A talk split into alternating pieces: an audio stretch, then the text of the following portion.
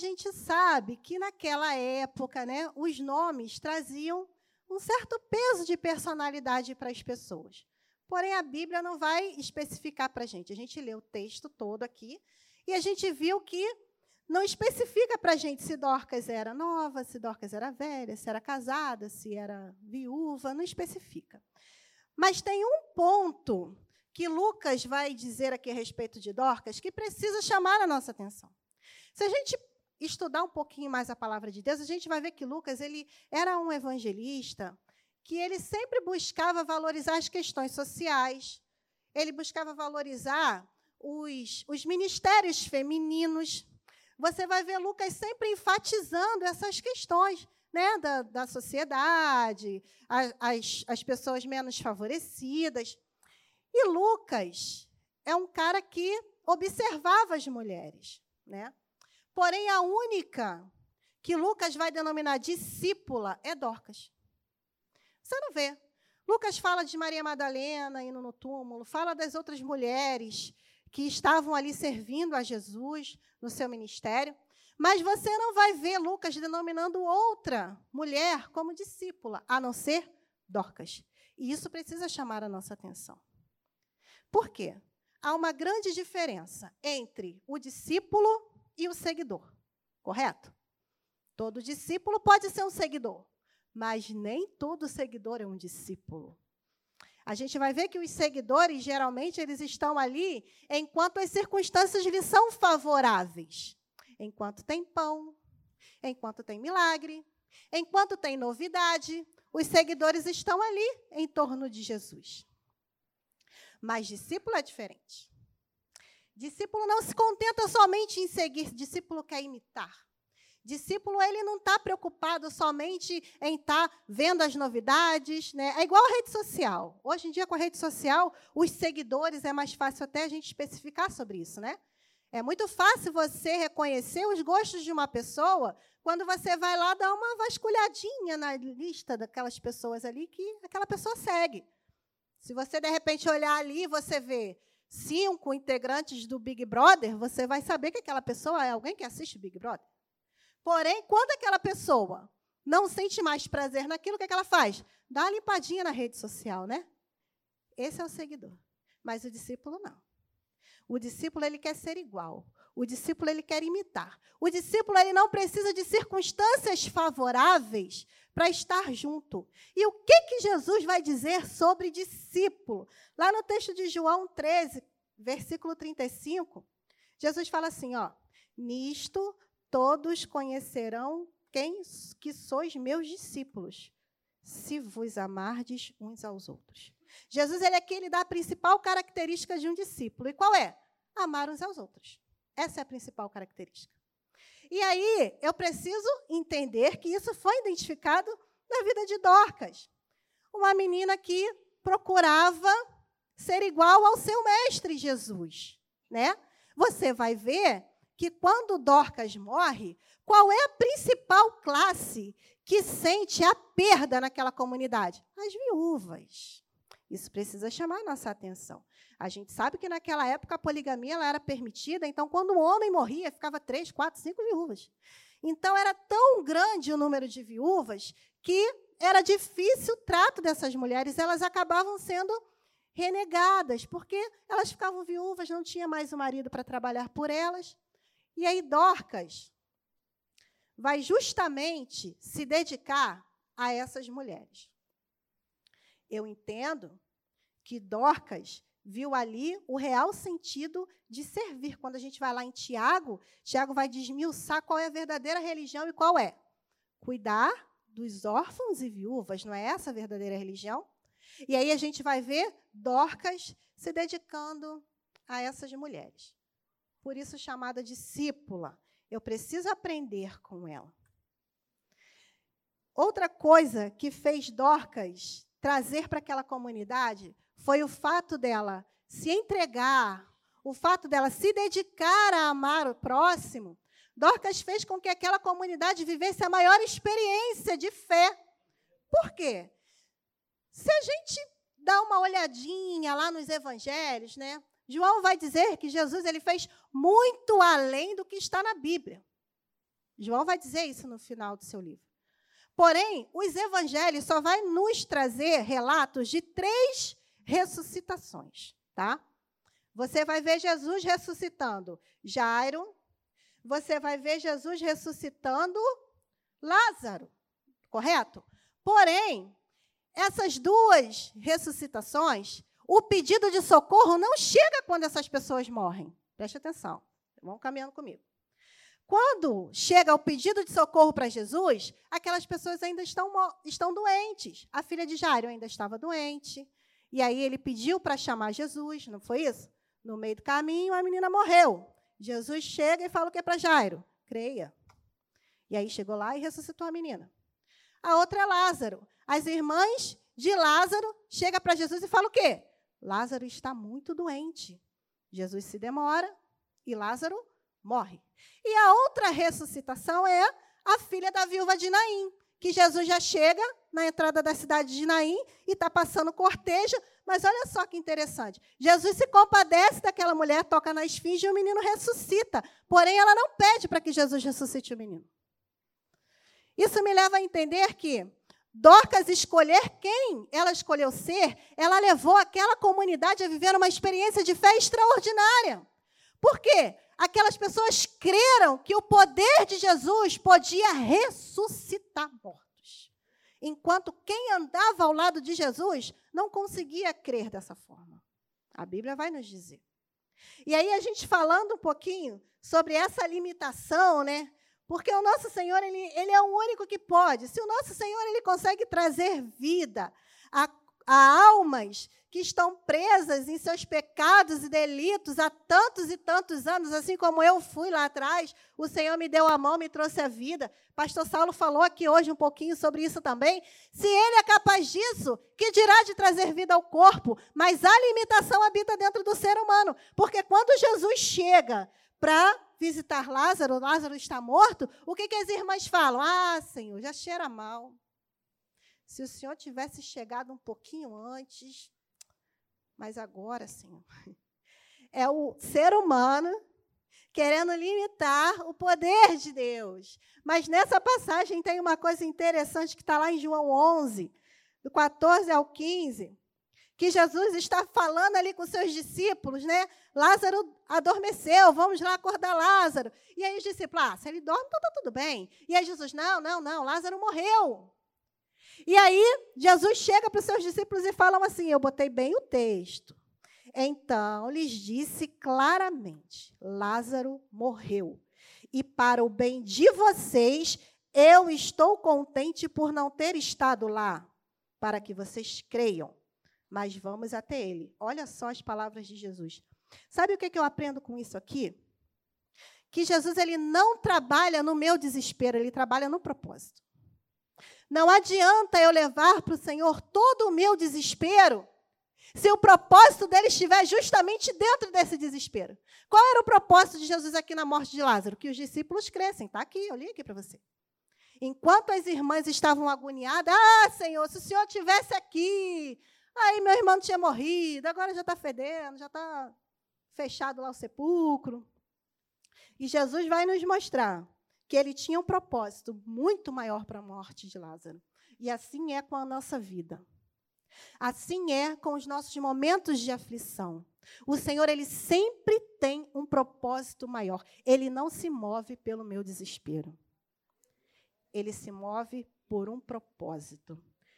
E aí a gente vai ver que Dorcas escolheu ser igual ao seu mestre. Levou aquela comunidade a crer que no poder de Jesus, porque é no poder de Jesus que Pedro curava. Se você andar um pouquinho no capítulo, você vai ver Jesus conversando, Pedro falando com Enéas. Enéas, Jesus te curou, Jesus te cura. Levanta e arruma a sua casa. Então você vai ver que é no poder de Jesus que Pedro operava milagres.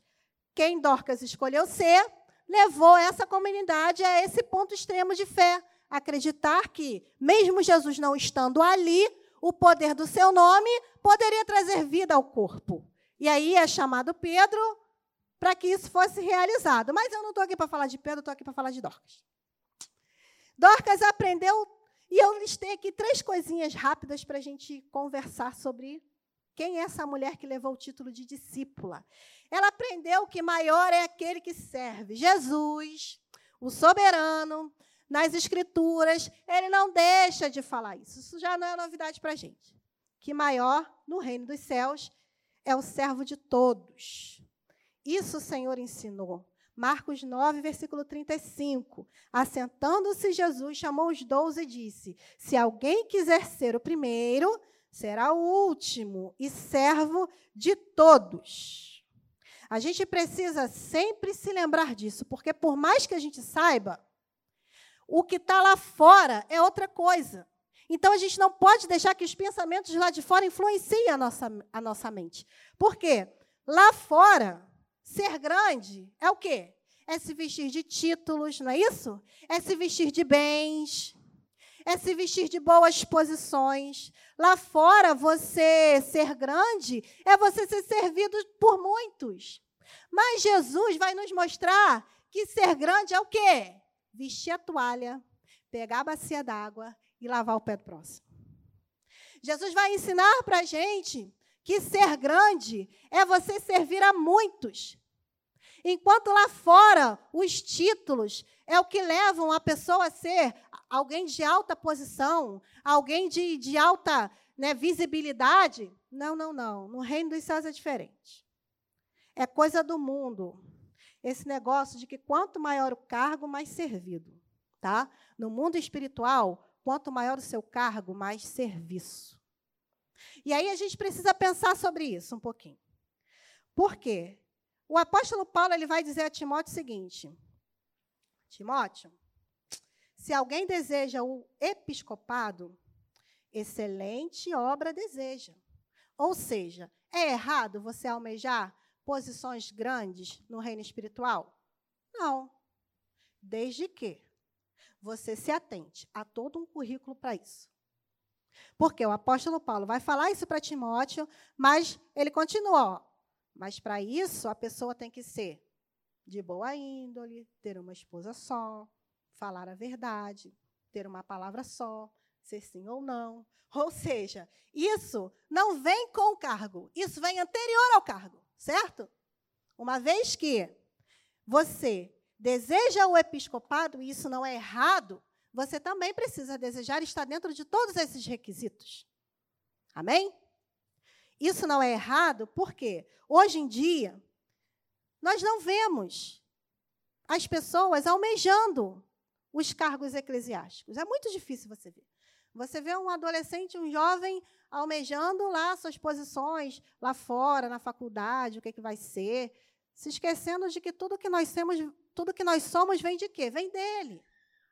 Então, hoje em dia, nós não vemos mais essa, essa predisposição, de você querer ter né, cargos dentro da igreja, você buscar um chamado, você buscar, de repente, ser um pregador da palavra de Deus, você buscar ser um líder na casa de Deus. Lembrando que o futuro da igreja está onde? Dentro da igreja. Então, se os nossos meninos não buscam mais isso, a gente precisa aflorar isso no coração deles. Não é errado. Não é errado. De repente, talvez, as pessoas fujam de responsabilidades eclesiásticas por medo, né? Do peso que isso pode trazer. Mas pasmem você. Se Deus plantou um sonho no seu coração, um propósito no seu coração, você é exatamente do tamanho do seu chamado. Você não é menos e nem mais daquilo que o Senhor tem te chamado para ser. E quando nós permitimos que o Senhor Jesus entra na nossa vida, uma das primeiras coisas que o nosso coração anseia é servir a noiva de Cristo, servir o corpo de Cristo. E aí a gente começa a se questionar com o Senhor: Senhor, para que, que estou nesta terra? Para que, que tu me queres? E aí eu te pergunto: quem é mais fácil descobrir o teu chamado em primeiro lugar? Aquele que se envolve ou aquele que só vem à igreja nos cultos de domingo ou nos cultos de quinta-feira. Né? A gente tem um menino aqui, que eu não posso deixar de citar, que é o Christian. Desculpa, Christian, eu tive que pensar em você. A gente vê esse menino em tudo, gente. Estava lá no, evangelismo ainda há pouco. Chega aqui na consagração sábado de manhã, o Cristian está aqui. Chega lá no PG, o Cristian está lá. Chega na festa das crianças, o Cristian está dançando com as crianças na igreja. Culto dos idosos. Ó, oh, essa eu não sabia, Cristian. Aí eu te pergunto, quem é mais fácil? Quem vai conseguir identificar mais rápido para aquilo que foi chamado? Eu, que venho só ao culto só ao domingo, ou o Christian, que está se envolvendo em tudo? Aí, de repente, espera aí, de repente você pode chegar para mim e falar assim: ah, Renato, mas, né, adolescente, jovem, faz o que é da vida? Só estuda. Não tem, né? Não tem mais nada para fazer, só estuda, tem que estar na casa de Deus mesmo. Mas aí, olha só, a gente precisa observar aquilo que nós temos priorizado na nossa vida, tá? Por quê? Ninguém trabalha 24 horas por dia, ninguém estuda 24 horas por dia. Se é uma horinha que você tem do seu dia, o que, que você tem dedicado nessa uma horinha? É ao Senhor? É o seu devocional? Ou é aquele seriado legal, aquela novela, aquele filme? É o quê? O que, que você tem dedicado essa tua única hora que você tem, vamos dizer assim? Não é verdade? Eu costumo falar para os jovens, eles estão aí, não me deixam mentir. Você pode se divertir, gente, não é errado, tá? Não é errado você sair com a sua família, não é errado você trabalhar, você estudar, não é errado. Desde que você tenha um equilíbrio das suas prioridades, tá? Por quê? O nosso Senhor Jesus, ele, ele não se colocou na posição de resto, ele se colocou na posição de quê, gente? De prioridade. Então, eu não posso deixar para ele o resto. Tem alguma coisa de errado, alguma coisa está errado quando eu me dedico mais às coisas seculares do que ao meu Senhor, sem, si, sem que isso se pese no meu coração. Eu li no livro Uma Vida com um Propósito que a maior prova de amor se chama tempo. Se você não consegue dedicar uma hora do seu tempo para o teu Senhor, para as coisas de Deus, então você precisa ajustar. Algo errado que não está certo. Dorcas aprendeu com o nosso Senhor que para ser parecido com ele precisava amar, não só de palavras, mas servindo e se envolvendo, sendo um canal de bênção para as pessoas. Dorcas entendeu. Entendeu o significado de servir. Mas servir com o quê? Né? Porque muita gente para aí, estaciona aí. Não, eu quero servir, Renato. E o meu coração assim, mas eu vou servir com o quê? Gente, Dorcas mudou uma geração com uma agulha. Não precisa ser teólogo, sabe? Precisa ser formado em, na escola de Gamaliel. Não precisa. Uma agulha foi suficiente para essa menina, para essa mulher, eu não sei, a Bíblia não fala, foi o suficiente para ela mudar uma sociedade, uma geração. Com uma agulha, Dorcas se dedicou àqueles que as pessoas não queriam, que eram as viúvas. E porque Dorcas se dedicou àqueles que ninguém queriam, Deus, através dela, lhe deu aqueles que ela queria, que era a sua comunidade servindo a Jesus. A gente vai ver lá no final que acontece o quê? Que por conta desse milagre, toda a região creu em quem? Em Dorcas? Não, em Jesus. Então, busque aqueles que ninguém quer e o Senhor vai te dar aqueles que você quer. No plano do nosso Senhor não há espaço para figurantes, tá? Eu tenho certeza que você tem um dom, você tem alguma coisa dentro de você que você pode usar em prol do reino de Deus. Você luta judô? Você já pensou em, em dar um cursinho de judô para as crianças na igreja? Você vai atrair os pais. Você sabe fazer um bolo gostoso? Já pensou em visitar aquela pessoa que você não vê há muito tempo na igreja, fazer um bolo? Vocês me vê, mas pode me visitar com bolo, tá, gente? Sempre há algo para oferecer para o reino de Deus. Você precisa colocar uma coisa na sua cabeça. Não tem como você servir o cabeça sem servir o corpo, tá? Não tem como você amar o cabeça e não amar o corpo. Então você precisa se dedicar ao corpo de Cristo. Isso é algo natural da coisa. Às vezes, é, eu fico muito triste porque eu vejo algumas pessoas se entristecendo, né? algumas pessoas com um chamado bonito, entregues pelo Senhor, pessoas que nasceram, foram criadas ouvindo que tinha um chamado bonito, e aí começa a se envolver, começa a trabalhar, e aí, no meio do caminho, começa a escutar coisas, e ali já enfraquece. Você precisa saber que aqueles que fazem, aqueles que servem, sempre vão incomodar a dois grupos, tá? Sempre. Isso aqui é sempre. o que faz, o que se envolve, sempre vai incomodar a dois grupos. E quais são eles? O que faz e o que não faz, tá? Você vê, se as meninas chegarem lá no banheiro feminino, vocês vão ver uma cestinha lá bonitinha com desodorante. Desculpem os meninos, mas no banheiro das meninas tem isso. Desodorante, sabonete. Tem dos meninos? Tem? Não, mas não, não, não, não, não, não, pastor. No nosso tem cestinho com hidratante, tem agulha com linha. No nosso banheiro tem. Com licença. E aí, olha só que legal. Vão chegar pessoas lá no banheiro feminino que vai olhar aquela cestinha e vai falar assim: Poxa, legal. Semana que vem eu vou trazer um, desodorante também para botar aí, né? Por quê? Eu também quero amar a igreja do jeito que quem colocou isso daqui ama. Ou seja, você sai incomodado, mas incomodado para se unir aquilo ali. Em contrapartida, sempre também vão existir aqueles que se incomodam e não fazem, só falam. Vai chegar lá no banheiro e vai falar assim: que desperdício. Vamos ver até quando isso vai durar. Tanta gente lá fora precisando de um sabonete. Esses são os que não fazem. Esses eu costumo chamar de TEFA técnicos de fiscais da adoração. É daquele grupinho, vê se essa frase não é parecida. Que desperdício. Vocês já ouviram isso? Que desperdício. Tanta gente lá fora precisando de um sabonete. É, Judas. É, isso é coisa de Judas, tá? Essa função, Tefa, foi criada por Judas e os integrantes eram os fariseus. Mas Jesus já respondeu. Jesus já virou para eles e falou o quê? Ó, quem faz esse tipo de coisa, que quebra perfume caro para me ungir, é coisa de gente que entendeu que foi muito perdoado, por isso que ama muito, tá? Aí Jesus vai falar para Judas o que também, ó? Os pobres vocês vão ter sempre, mas a mim, meu Deus. Quanto mais, quanto mais você se aproxima de Deus, mais ele vai ter de você.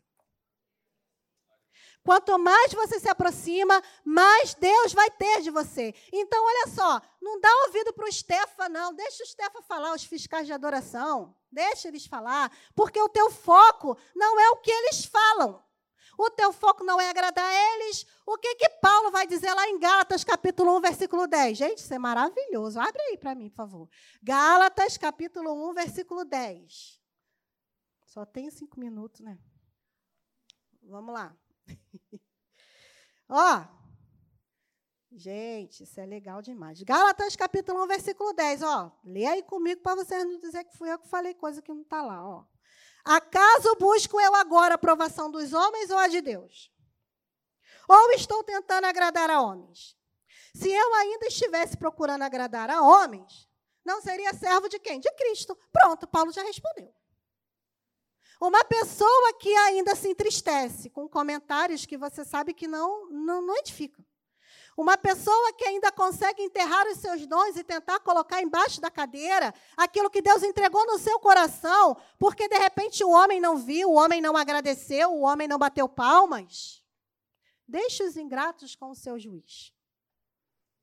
Você precisa entender que uma vez que você serve ao Senhor, você tem que se preocupar em agradar a Ele. Então você não pode. Gente, quem não conhece ninguém que chegou para você e falou assim: ah, eu era da outra denominação, lá naquela outra igreja eu era super ativa, eu fazia de tudo, eu lavava roupa, eu fazia tudo naquela igreja. Mas agora eu cansei, estou decepcionada com a igreja.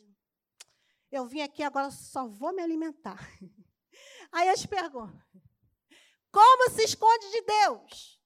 Por quê? Eu não sei se você sabe, mas ele ainda é o Senhor da igreja. Ele ainda é o cabeça da igreja. Ele ainda governa esta casa. Então você não pode se entristecer porque o homem não viu o que você fez, porque o homem não lhe deu uma oportunidade, porque o homem não bateu palma para as coisas que você fez, porque o Senhor da casa ainda é o Senhor Jesus e ele vê todas as coisas. Ele vê todas as coisas. De repente, a sua oportunidade precisa passar por alguém, mas ela vem de Jesus. Ainda é dele. Então eu não posso me preocupar, eu não posso estar caminhando preocupado com. Ó, Paulo falou aqui, vocês leram aí comigo. preocupado com o que estão pensando, daquilo que eu estou fazendo. Sabe? Só você sabe o quanto você foi perdoado. Só você entende aquilo que Deus te chamou para ser. Por que, que Jesus vai falar a respeito dos julgamentos? Que você não deve julgar? Porque o homem ele julga por aquilo que ele vê, certo? Mas quem sonda corações e mentes? Não é o teu Senhor? Então ele sabe para o que te chamou. Por isso, devemos até ter misericórdia com aqueles que tentam nos julgar. Tá? Por quê? Quem está me impulsionando a fazer é quem me criou. Então, ele sabe que eu sou do tamanho para isso que ele me chamou para ser. Não pare. Não enterre aquilo que Deus colocou no seu coração. A gente sempre tem alguma coisa para oferecer ao Senhor. E servir a quem? Servimos a Cristo. As nossas atitudes, a forma que a gente lidar com as nossas circunstâncias, vai demonstrar a quem você serve. Se é o homem ou se é o Senhor. Às vezes nem você sabe. Às vezes até você está aí pensando: ah, Fulano passou por mim, não falou comigo, não vou mais para a igreja. Pare e pense a quem você está servindo. Concluindo. As boas obras de Dorcas tornaram Jesus conhecido. Olha que lindo. Com a simplicidade, pastor, com uma agulha. Uma agulha. Dorcas não fez teologia, sabe? Dorcas não, não. Dorcas não era líder de ministério, não, não, não tocava no louvor, não tinha a voz maravilhosa da Belinha. Não. Era com uma agulha, com uma agulha, com uma agulha. Essa mulher se dedicou essa mulher demonstrou amor com uma agulha. Eu fico imaginando, porque assim, a, aquele movimento todo, né, de repente Dorcas estava ali com a agulha dela tecendo os vestidos, nem imaginava o que, que ia acontecer. Mas aí Dorcas morre, você vê aquele movimento todo, né, das pessoas, não, nós não podemos ficar sem Dorcas. E aí vão lá e busca Pedro, né, para que Pedro vá lá e ressuscita Dorcas. Eu fico imaginando Dorcas. Já, já vou terminar. Dorcas está lá, pensando que quando vai abrir os olhos dela, vai ver quem? O amado da minha alma. Aquele alcalde de que é minha vida. Ai, cuidei dessa viúva aí que ficava reclamando da linha que eu fazia roupa, ficava reclamando da cor da túnica. Mas eu ia lá com todo amor e fazia, porque eu servia a Deus, eu não servia a elas. Eu fazia por causa de Deus. Aí eu morri, né? Aí eu vou, eu tô crente que eu vou abrir meus olhos, vou ver o meu Senhor, o meu amado, dizendo o quê? Vinde, benditos de meu Pai, receba como herança o reino que lhe foi proposto. Aí quando Dorcas abre o olho, dá de cara com quem? Pedro. ah, Pedro, tá de brincadeira. Dorcas vive aqui. O que Paulo diz em Filipenses 1, do 21 ao 26, eu fiz questão de anotar, porque isso é muito lindo. Porque para mim, o viver é Cristo e o morrer é lucro. Caso continue vivendo no corpo, terei fruto do meu trabalho. E já não sei o que escolher. Estou pressionado dos dois lados. Desejo partir e estar com Cristo, o que é muito melhor. Contudo, é, necess... é mais necessário, por causa de vocês, viúvas, que eu permaneça no corpo, convencido disso.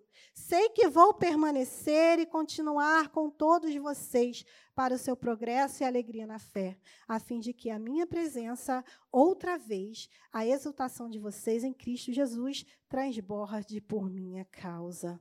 Ainda não era a hora de Dorcas. Ainda não era a hora de Dorcas. Por isso que Jesus foi lá e, e trouxe Dorcas de volta. A gente precisa entender que o fiel também adoece, tá? O fiel adoece, o fiel morre. Tá bom? Porém, tudo que o fiel faz é para a glória de Deus. Tudo que o fiel faz é para a glória de Deus. Dorcas, quando estava morta, ela não podia falar. Mas as obras de Dorcas clamaram por ela. As obras de Dorcas falaram, mostraram o quanto aquela mulher era uma verdadeira discípula de, do Senhor Jesus. Jesus vai dizer em 1 João, capítulo 1 João, capítulo 3, versículo 16. Eu amo esse texto. Que Jesus vai dizer o quê? E nisto conheceis o amor, que Cristo deu a sua vida por nós, para quê? Para que dessemos a nossa vida pelos nossos Dorcas entendeu isso. E o fato dela ter entendido isso fez com que aquela comunidade se convertesse e aceitasse o Senhor Jesus.